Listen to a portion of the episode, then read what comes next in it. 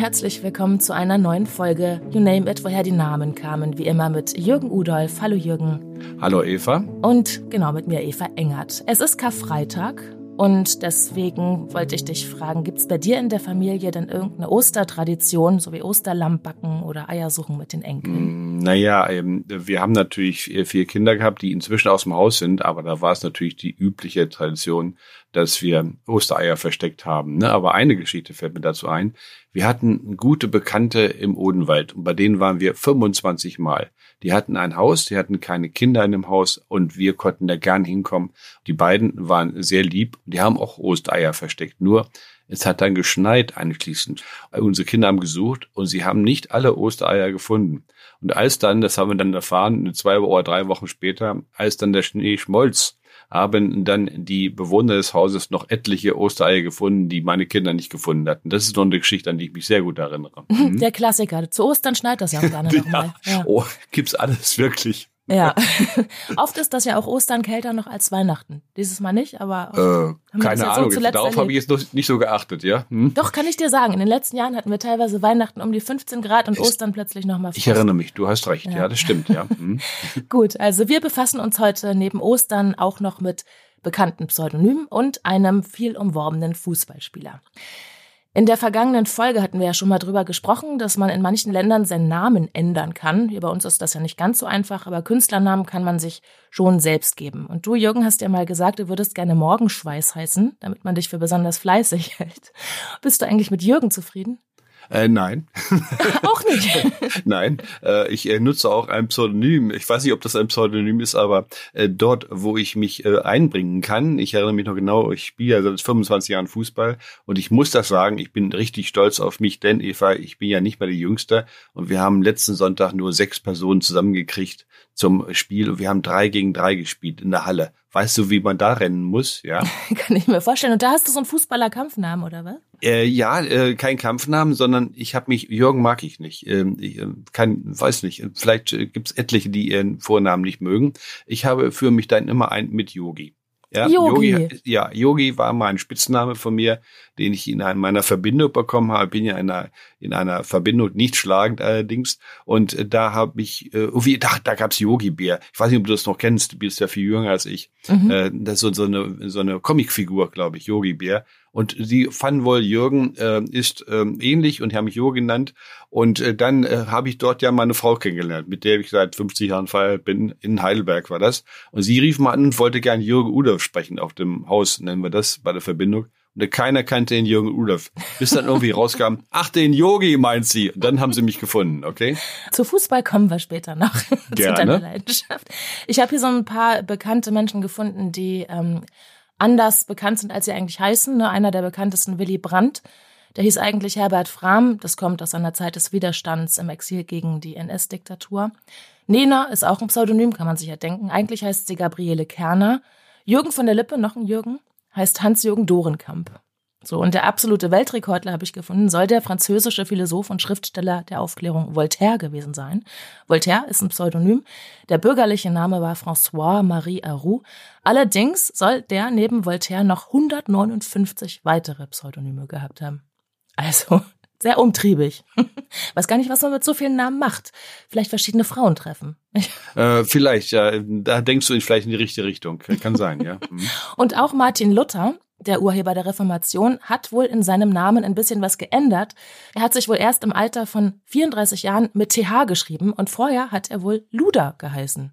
Und das TH Jürgen, das soll wohl angelehnt sein an ein griechisches Wort für der Freie. Hast du deine Theorie? Das bestreite ich. Ich habe ein kleines Büchlein geschrieben. Warum änderte Luther seinen Namen? Er hat im Grunde drei Namen gehabt, ne? Luther mit TH, Luder ursprünglich und Eleutherius, der Freie ums Griechischen. Und ich habe da ein kleines Buch drüber geschrieben, kann das ziemlich genau sagen. Luda hieß er in der Tat bis 34 und das, was wichtig ist, Eva, ist etwas, was ich auch nicht wusste, sage ich ganz klar, bevor ich anfing, das zu schreiben. Hast du gewusst, dass Martin Luther niederdeutsch aufgewachsen ist? Ich habe das jetzt in der Recherche gelesen, ja. Ja, das wusste ich nicht. Er ist in der Tat in Mansfeld zur Schule gegangen. Mit einem Jahr, als er ein Jahr alt war, ist seine Familie nach Mansfeld umgezogen. Die sprachen Niederdeutsch. Und das war die Sprache dort. Und die Schüler, mit denen er in der Lateinschule war, da wurde natürlich Latein gesprochen, aber die sprachen Niederdeutsch. Und Luder ist ein einwandfrei niederdeutscher Name und so hieß er. Und jetzt kommt Folgendes. Als er dann allmählich aufstieg, er war dann Professor in Wittenberg, hm, da ist Luder ein ziemlich negatives ähm, Element gewesen, ziemlich mit negativen Assoziationen behaftet, denn Luder war auch ein Schimpfwort. Und ähm, in Wittenberg war es so, dass das Volk, das sprach immer noch Niederdeutsch, aber die oberen 10.000, dazu gehört er natürlich als Professor der Universität in Wittenberg, sprach natürlich Hochdeutsch. Das Hochdeutsch hat sich immer mehr durchgesetzt, hast du heute noch in Schleswig-Holstein, in manchen Bereichen, überall dringt das Hochdeutsche ein und verdrängt das Niederdeutsche. Das war damals in Wittenberg genauso. Und meine These ist die, dass er den negativen Klang von Luder, sagen wir heute noch, was für ein Luder, ne, ist manchmal auch etwas positiv gemeint, aber ist manchmal auch sehr negativ gemeint. Das war früher noch sehr viel negativer. Und meine These ist, dass Luther seinen Namen Luder geändert hat, um dieses negative Image loszuwerden und hat sich Luther genannt. Denn ein Reformator mit einem Namen, der zu negativen Assoziationen Anlass gibt, das ist nicht sehr positiv. Und er war ein schlauer Typ. Und er kannte Niederdeutsch ganz genau. Was oft vergessen wird, seine Bibelübersetzung, die ja ein ganz, ganz wichtiges Element gewesen ist, auch für die deutsche Sprache, die ist durchsetzt mit niederdeutschen Wörtern. Das muss man wissen, wenn man über Martin Luthers Sprache spricht. Ich habe hier folgende Episode gefunden in Professor Udolfs Buch der Namen. Luther hatte sich außerdem über seinen Widersacher, den Ingolstädter Professor Dr. Johannes Eck, geärgert, der bei Luder nicht das althochdeutsche Luther für sauber oder rein für einen lauteren Charakter annahm, sondern die Parallele zu einer liederlichen Frau vermutete, was wir jetzt gerade angesprochen haben. Mhm. Luther selbst hat den Namen seines Glaubensgegners allerdings ebenfalls in ein schlechtes Licht gerückt. Er zog Dr. Eck einfach zu Dreck zusammen. Mhm. Luther war ein scharfer Verfechter und er war, ich glaube, in der Diskussion, Eva, ein, ein sehr unangenehmer Zeitgenosse. Davon bin ich fest überzeugt. Aber ich sage dir ganz klar, ich halte sehr viel von Luther, einfach deshalb, weil ich habe es dann begriffen durchs Lesen, äh, das ist meine Vorstellung von lutherischer Theologie, weil er die Menschen befreit hat. Früher, davor war es so, dass die Menschen nur über die Kirche, über die katholische Kirche zu Gott kommen könnte. Und für mich ist die Befreiung Luthers von der engen Verbindung mit der Kirche. Das Entscheidende seiner Theologie. Denn er hatte gesagt, jeder Mensch kann von sich aus direkt zu Gott kommen. Und das halte ich, wenn man daran glauben will, äh, an die äh, ans Christentum und äh, die, die, die Glaubensvoraussetzungen, dann ist das ein ganz wichtiger Punkt, dass der direkte Zugang zu Gott ohne, im Grunde ohne Eva die Kirche. Ja, und das ist eine Befreiung gewesen, denn es wird ja in einem Luther-Film, wie ich finde ich sehr gut gemacht. Äh, ich weiß nicht, ob du gesehen hast, fand ich sehr vor ein paar Jahren schon, ähm, habe ich ihn ein, zweimal gesehen. Ganz gut dargestellt, wie die Menschen durch die Kirche, muss man sagen, damals drangsaliert wurden. Anders kann man es nicht ausdrücken. Da hat er hier drum gerungen, um diese, ne, wie, wie, wie kann ich zu Gott kommen? Wie kann ich seine, wie kann ich sein, die Erlösung finden? Wie kann ich Gnade von Gott finden? Und auch eine Entscheidung von ihm, so sehe ich das, ist, dass du machen kannst, was du willst. Wenn Gott dir nicht äh, Gnade erweist, hast du keine Chance, die in irgendeiner Weise zu erlangen. Das ist äh, auch so ein Punkt, der mich immer wieder zum Nachdenken anregt. Wir haben ja auch schon häufiger hier über die Rolle der Brüder Grimm gesprochen, die einfach vieles niedergeschrieben haben an Märchen und auch an Sagen. Und ich habe hier so ein Büchlein ähm, Deutsche Sagen von den Brüdern Grimm, wo auch der Herr Luther drin vorkommt. Das ist was ganz Kurzes. Ich trage das einmal vor, weil da habe ich auch noch eine Frage dazu. Dr. Luther zu Wartburg. Hm. Dr. Luther saß auf der Wartburg und übersetzte die Bibel. Dem Teufel war das unlieb und hätte gern das heilige Werk gestört. Aber als er ihn versuchen wollte, griff Luther das Dintenfass, aus dem er schrieb, und warf's dem Bösen an den Kopf. Noch zeigt man heutigen Tages die Stube und den Stuhl, worauf Luther gesessen, auch den Flecken an der Wand, wohin die Dinte geflogen ist. So, wieso reden wir denn jetzt hier von Dinte und Dintenfass? Ist das sächsisch oder hat man ja auch wieder irgendwas verschoben, einen Konsonanten? Ja, in dem, in dem Passage äh, wird noch äh, gesagt, es sei eine Lautverschiebung. Ne? Das stammt auch von den Brüdern Grimm und äh, da waren sie etwas unsauber, Eva, an der Stelle. Denn es ist auch kritisiert worden von anderen äh, Wissenschaftlern, die sich mit Sprache befasst haben. Unter Lautverschiebung verstehen wir eine ganz bestimmte Veränderung der Konsonanten. Eine ganz bestimmte. Wir haben zwei Lautverschiebungen, eine erste oder germanische Lautverschiebung und eine zweite oder hochdeutsche Lautverschiebung. Die erste oder germanische Lautverschiebung verändert die germanischen Dialekte, alle, alle Sprachen, alle gemeinsam und trennt sie von den übrigen indogermanischen Sprachen. Und die zweite oder hochdeutsche Lautverschiebung verändert äh, das Lautsystem und sorgt für eine Abtrennung des Hochdeutschen von allen anderen deutschen germanischen Dialekten, nämlich vom Niederdeutschen vor allen Dingen und vom Englischen und so weiter. Beispiel, ganz kurz, erste Lautverschiebung, lateinisch K, deutsch H. Centum, lateinisch 100 im Deutschen. Oder D zu T, lateinisch Duo, englisch Tu mit T. Oder G zu K, lateinisch Acker, der Acker, deutsch Acker. Oder P zu F oder V, Pater, lateinisch Vater im Deutschen. Die zweite Lautverschiebung ist dann wesentlich später und läuft etwa so. Englisch open, Deutsch offen. Niederdeutsch Appel, Deutsch Apfel. Niederdeutsch Tide, Deutsch Zeit. Niederdeutsch Water, Deutsch Wasser. Kann man im Einzelnen nachlesen, auch Wikipedia hilft da. Und das verzeichnen wir als Lautverschiebung. Das, was wir bei Dinte haben, Eva, ne, gegenüber Tinte, das ist äh, nur eine dialektale Veränderung innerhalb von bestimmten deutschen Dialekten. Sollte man nicht als Lautverschiebung bezeichnen. Ist verständlich, ja. Und äh, ich habe außerdem rausgefunden, dass man diesen Tintenfleck heute gar nicht mehr sehen kann, anders als in der Ach ja? steht. Ja, ich war mal auf der Wartburg, aber ich glaube, wir waren nicht drin. Ich weiß nicht. Da soll jetzt an der Stelle, wo man diesen Tintenfleck vermutet hat, äh, dass der Putz fehlen. Der soll, dieser Fleck soll ganz häufig auch nachgemalt worden ja, sein. Ja, klar, klar. Dann sollen ja. Leute das abgekratzt haben, wie, wie so eine Reliquie, dass sie das mal nach Hause nehmen können, so ein bisschen Tinte. Jetzt ist ja, es ganz weg. Souvenir. Und dann äh, stand da noch irgendwie der nette Satz, denn wenn Luther gesagt hat, er habe den Teufel mit Tinte vertrieben, hat er vielleicht auch einfach seine Schriften gemeint und nicht das Tintenfach was mit Oh ja, okay, gut. Also äh, die heutige Zeit äh, ist etwas abgeklärter, was ich Eva gelegentlich etwas schade finde. Denn solche Geschichten sind eigentlich ganz schön, ne, oder? Hm. Ja, ziemlich charmant. ja, gut ausgedrückt.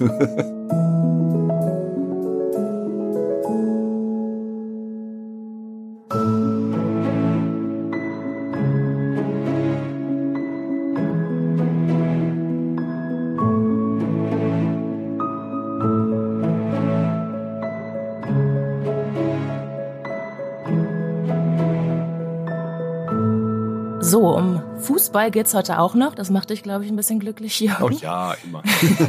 und zwar geht's ähm, genauer um einen jungen Innenverteidiger, der spielt beim SC Freiburg und die großen buhlen gerade um den.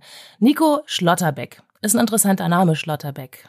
Aber ja, Eva, hm. hast du eine Vorstellung, woher das kommen könnte? Nur die Assoziation von Schlottern ist natürlich so, was man halt, wenn man einen Geist sieht und dann schlottert man vor Angst. Das ja, richtig, aber, genau, genau. Aber ob ja. das nun äh, in diesen Namen irgendwie Einzug gehalten hat, kommt vielleicht auch von ganz was anderem. Äh, Nico Schlotterbeck ähm, ist mir früher nicht so aufgefallen, aber jetzt hat, ist er in allen Medien, die sich mit Sport befassen. Und ähm, er fällt eben bei Freiburg auf, weil er, glaube ich, dann, ich weiß nicht, glaube, so helle Haare kann man nicht haben, ich schätze, sind gefärbt. Ja, fällt er auch als Spieler auf dort. Ja, ich habe mal nachgesehen, wo kommt der Name her und was steckt da drin. Wie immer mache ich eine Verbreitungskarte und finde diesen Namen Schlotterbeck auf einer Telefon-CD mit etwa äh, 35 Millionen Eintragungen, 415 Mal. Klare Konstellation dieses Namens, und das ist wichtig, in Baden-Württemberg, im Zentrum von Baden-Württemberg, ist dieser Name vor allen Dingen zu finden. Alle anderen liegen noch ein bisschen drumherum, sind Auswanderer, keine Frage. Die Becknamen sind etwas kompliziert, vielleicht haben wir schon mal drüber gesprochen. Eva, im Norden, da wo du ja auch wohnst, ist Beek der Bach, das weißt du, glaube ich, ne? Hm. Ja, das haben wir ja schon etliche Male im Beispiel genau. gehabt. Ja. Aber die Frage ist, gilt das auch für den Süden? Nee, da hatten wir auch schon drüber gesprochen, dass Beck äh, für Bäcker ist. Ganz genau. Denn der Bach im äh, Süddeutschen, also im Hochdeutschen, heißt natürlich Bach und nicht Beek. Das muss man mhm. beachten, also vorsichtig. Deswegen ist ja immer so wichtig, wo kommt ein Name her? Vielleicht versteht das nicht jeder, warum ich da so viel Wert drauf lege. Aber es ist entscheidend, ob der Name aus Norddeutschland oder aus Süddeutschland kommt. Hm? Gut, also wir haben den Bäcker. Völlig richtig. Wenn du einen Süddeutschen hast, der Beck heißt, dann wird es auch Beck kurz ausgesprochen, ist der Bäcker. Klare Sache. Also offenbar ein Bäcker. Aber was ist Schlotter? Da kommen wir nicht drauf, Eva. Ein Dialektwort. Alemannisch. Alemannisch ist also, sagt man grob, Südwestdeutsch. Auch das Spiezerdeutsch gehört als höchst Alemannisch, so hat Grimm es genannt, äh, zu diesem Alemannischen. Und das ist also Baden-Württemberg im Wesentlichen. Und da haben wir ein Wort, Schlotter. Und dessen Bedeutung kennen wir alle nicht. Das ist nämlich saure Milch. Mhm. Okay. So wie Kefir oder sowas. Ja, weißt du, ich mag das nicht. Ich würde sagen. Buttermilch. Warum? Ja, ich mag das nicht. Ähm, bei mir ist es immer so wie verfaulte Milch. Das hat, ist eine Geschichte. Ich bin ja 43 geboren, 45 sind wir geflüchtet und dann hatten wir nicht viel zu essen. Und da gab es so eine Milch, ne? Und die, für mich war das immer wie nicht ganz richtige Milch, sondern saure Milch. Leicht verdorben. Habe ich diesen, diesen Geschmack habe ich immer noch. Und deswegen habe ich, also die ganzen Produkte ähm, sind für mich ein bisschen schwierig. Ja, oh, das kann ich verstehen. Das meine Oma hatte das mit Möhren. Die musste in der Nachkriegszeit hat gab's nur Karotten zu essen, oh, ja. nichts anderes. Die hatten halt auch Hunger. Ja. Die hat ihr mhm. ganzen Lebtag hat die Karotten verabscheut. Ja, verstehe. Siehst du, das ist so eine Geschichte, die wirst du nicht wieder los. Also Schlottermilch. Und das ist also jetzt äh, eine Milch, welche von sich aus selbst, so wird es erklärt, ohne Feuer oder Lab gerinnt. Ne? Und in anderen Gegenden wird auch die sauer gewonnene dicke Milch nach abgenommenem Rahmen Schlottermilch genannt, wofür in anderen Gegenden Schlickermilch auch üblich ist. Und in der Kombination mit Beck, also Bäcker, darf man Schlotterbeck dann als ein Bäcker verstehen, der mit Schlottermilch gebacken hat. Ah, so wie Buttermilchbrötchen halt. Ja, okay. Eigentlich du, ne? ganz lecker. Wäre sowas, ne? Aber ja. ich muss dir ganz ehrlich sagen, Eva, ich habe immer gedacht, Schlotterbeck, sag ich dir ganz ehrlich, äh, Bach, ja, habe ich mhm. gedacht, bevor ich die Verbreitung wusste. Und dann irgendwie so, so ein Bach, der der vielleicht so stark gekrümmt ist, ne? Ja, Oder viele so. Windungen hat so. Ja, genau, genau. Mhm. In die Richtung habe ich so gedacht. Mhm. Oder äh, es gibt ja auch den Namen Schlotterhose. Ne? ja, wenn sie so stimmt an die Knie schlottert. Zu ja, ja, genau, klar. Und ich habe immer gedacht, so, mhm. der Bach und so. Und ich hab, muss mir selbst korrigieren. Vorsicht, Udolf, der Bäcker ist gemeint, nicht der Bach. Bevor wir euch ins Osterwochenende entlassen, wollen wir auch noch mal über Ostern sprechen, denn auch hier gibt es unterschiedliche Theorien, warum Ostern Ostern heißt. Die gängigste ist ja, dass Ostern benannt ist nach einer Göttin der Morgenröte der Fruchtbarkeit Ostara. Aber Jürgen, da sagst du hier vehementer Widerspruch. Äh, der Widerspruch kommt nicht nur von mir, sondern von etlichen Wissenschaftlern, die sich damit auskennen. In der Tat ist die Ostara eine Erfindung. Sie kommt daher, weil wir einen angelsächsischen Geschichtsschreiber haben und Theologen, gestorben 735 nach Christus, Beda, ein ganz berühmter Mann. Der hat viel geschrieben. Bei ihm steht, dass das ähm, Wort Ostern, dass der Monat April, so heißt er im Altenglischen Eastur-Monat, dass der Name von einer Göttin abgeleitet ist. Das schreibt Beda. Und Jakob Grimm hat das übernommen. Und wenn Jakob Grimm was sagt, Eva, dann ist das sowas wie sakrosankt. Ne? Und daher kommt im Deutschen die starke Verbreitung, dass es eine Göttin Ostara gegeben habe. Aber es ist Fake News.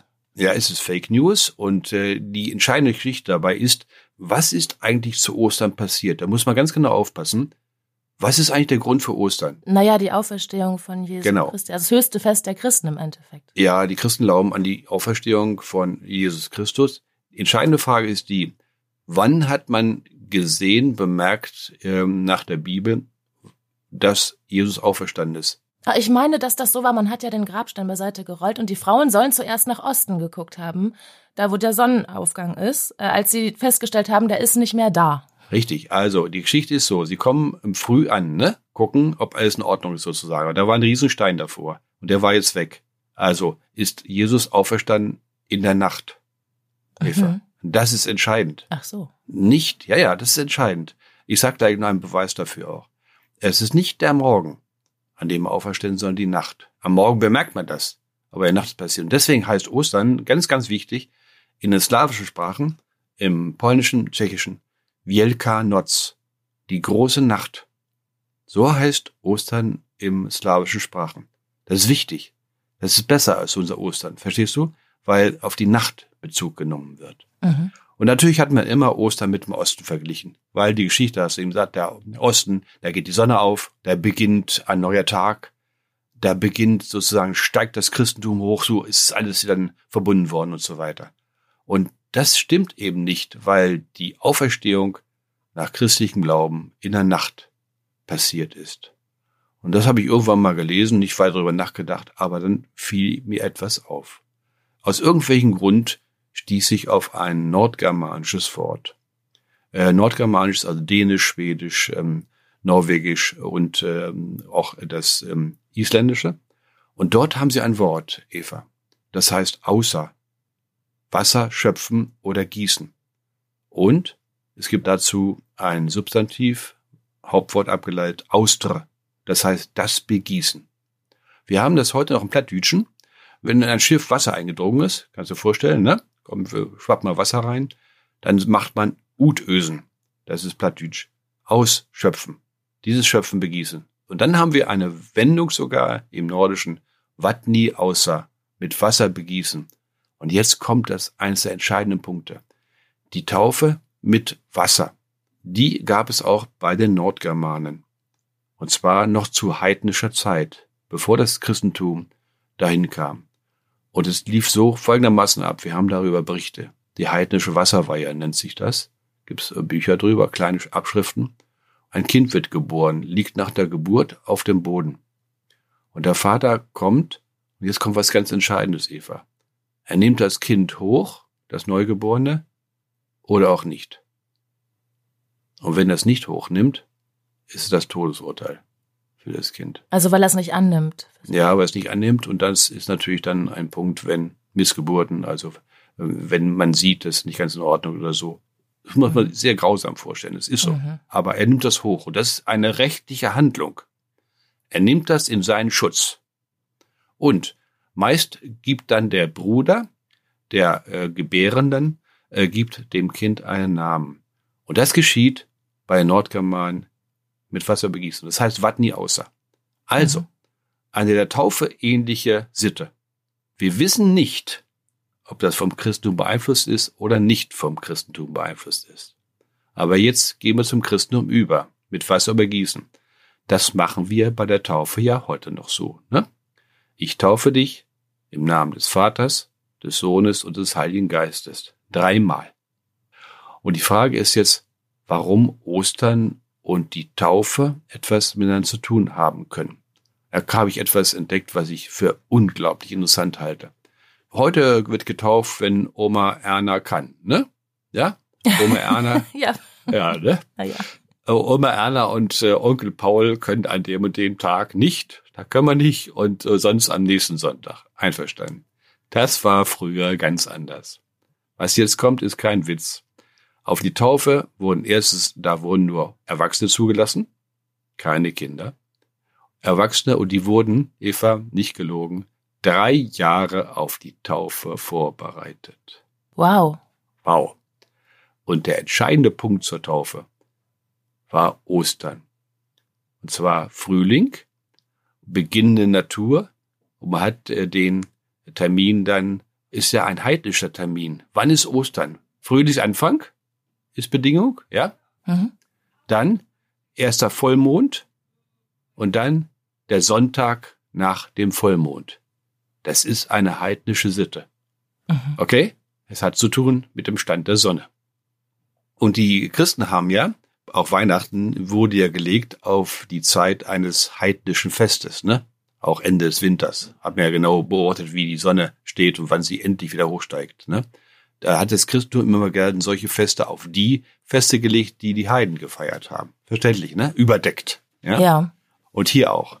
Und jetzt passiert Folgendes. Drei Jahre werden die Täuflinge vorbereitet. Auch nicht jeder wurde zugelassen. Äh, schlechten Lebenswandel wurde nicht zugelassen und so weiter. Und dann kulminiert das Ganze in der Osternacht. Das läuft folgendermaßen ab. Die Kirche ist völlig dunkel. Die Täuflinge, es wird nicht nur einer getauft, sondern manchmal Dutzende, manchmal 100, 200. Die Täuflinge ziehen in weißen Kleidern in die dunkle Kirche ein. Und dann wird das erste Licht entzündet, und in der katholischen Kirche ist heute noch so, von der ersten Kerze wird das Licht dann weitergegeben zu den nächsten Kerzen, bis alle brennen. Also erhält sich die Kirche manchmal. Und dann gehen die Täuflinge in dieser Zeremonie, stelle ich mir ziemlich interessant vor und auch sehr beeindruckend, gehen zum Taufbecken und werden mit Wasser übergossen, ne? Taufe, ich taufe dich im Namen und so weiter. Das Ganze artete so aus manchmal, dass es so eine Art Jahrmarkt wurde. Ne? Wenn Tauftermin war zum Ostern, dann gab es Feste und zum Teil mussten dann der Papst einschreiten. Gesagt, also nicht ganz so dolle, aber es war eine große Feier. Das Ganze in der Nacht. Und deswegen ist meine These, dass im Wort Ostern ein germanisches Wort für mit Wasser übergießen drinsteckt. Und das finde ich sehr interessant. Wow, die Geschichte habe ich so auch noch nicht gehört. Ja, das ist äh, wirklich in der Tat eine Entdeckung von mir, weil ich einmal auf dieses nordgermanische Wort gestoßen bin und mit Wasser begießen. Und äh, wie gesagt, die Nordgermanen hatten die Namengebung bei den Heiden verlief ganz ähnlich.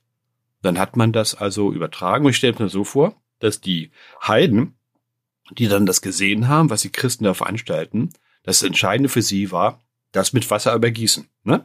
Mhm. Wenn die dreimal mit Wasser übergossen werden. Und das war für sie das und sie nannten es also praktisch den Termin, die Zeremonie mit Wasser übergießen. Und das hieß Auster im Nordgermanischen allgemein und daraus Ostern, das ist kein Problem. Ja, weißt du was, ich gehe mich jetzt auch mal mit Wasser übergießen, damit ja, man nicht duschen. Das find, verstehe ich gut. Und ähm, äh, ja, ich habe ja ein kleines Büchlein geschrieben, äh, Ostern, Geschichte eines Wortes, äh, 120 Seiten oder so. Ich habe da viel zusammengetragen. Und es passt sehr viel. Ich will vielleicht noch eine Geschichte erzählen, dass Ostern der entscheidende Tauftermin war. Ein Teil der Ostgoten, zu der Zeit im 5., 6. Jahrhundert, glaube ich, da gab es eine Revolution, Eva, weil diese äh, Germanen, die schon Christen werden wollten, äh, weil ihnen der Tauftermin zu Ostern nicht erlaubt war. Sie hatten keine Gelegenheit. So gab es eine Revolution. Kannst du dir das vorstellen? Wahnsinn, ne? Hm? Damit können wir jetzt ins Osterwochenende starten, oder? Sehr gern, ich freue mich drauf. Auch wenn, das müssen wir ja leider sagen, die große Freude zu Ostern in diesem Jahr wegen des Krieges in der Ukraine irgendwie ein bisschen still ausfällt. Kann ich mir vorstellen. Mhm. Aber meine Enkelkinder kommen und wir sollen Ostereier verstecken. Wir haben darüber gesprochen. Eine alte Sitte, auch bei Familie Udolf. Wundervoll. Dann wünsche ich euch viel Spaß, auch euch Danke. allen da draußen. Habt schöne Ostern und wir hören uns in zwei Wochen wieder, wenn ihr Sehr mögt. gerne. Bis dann, Eva. Tschüss.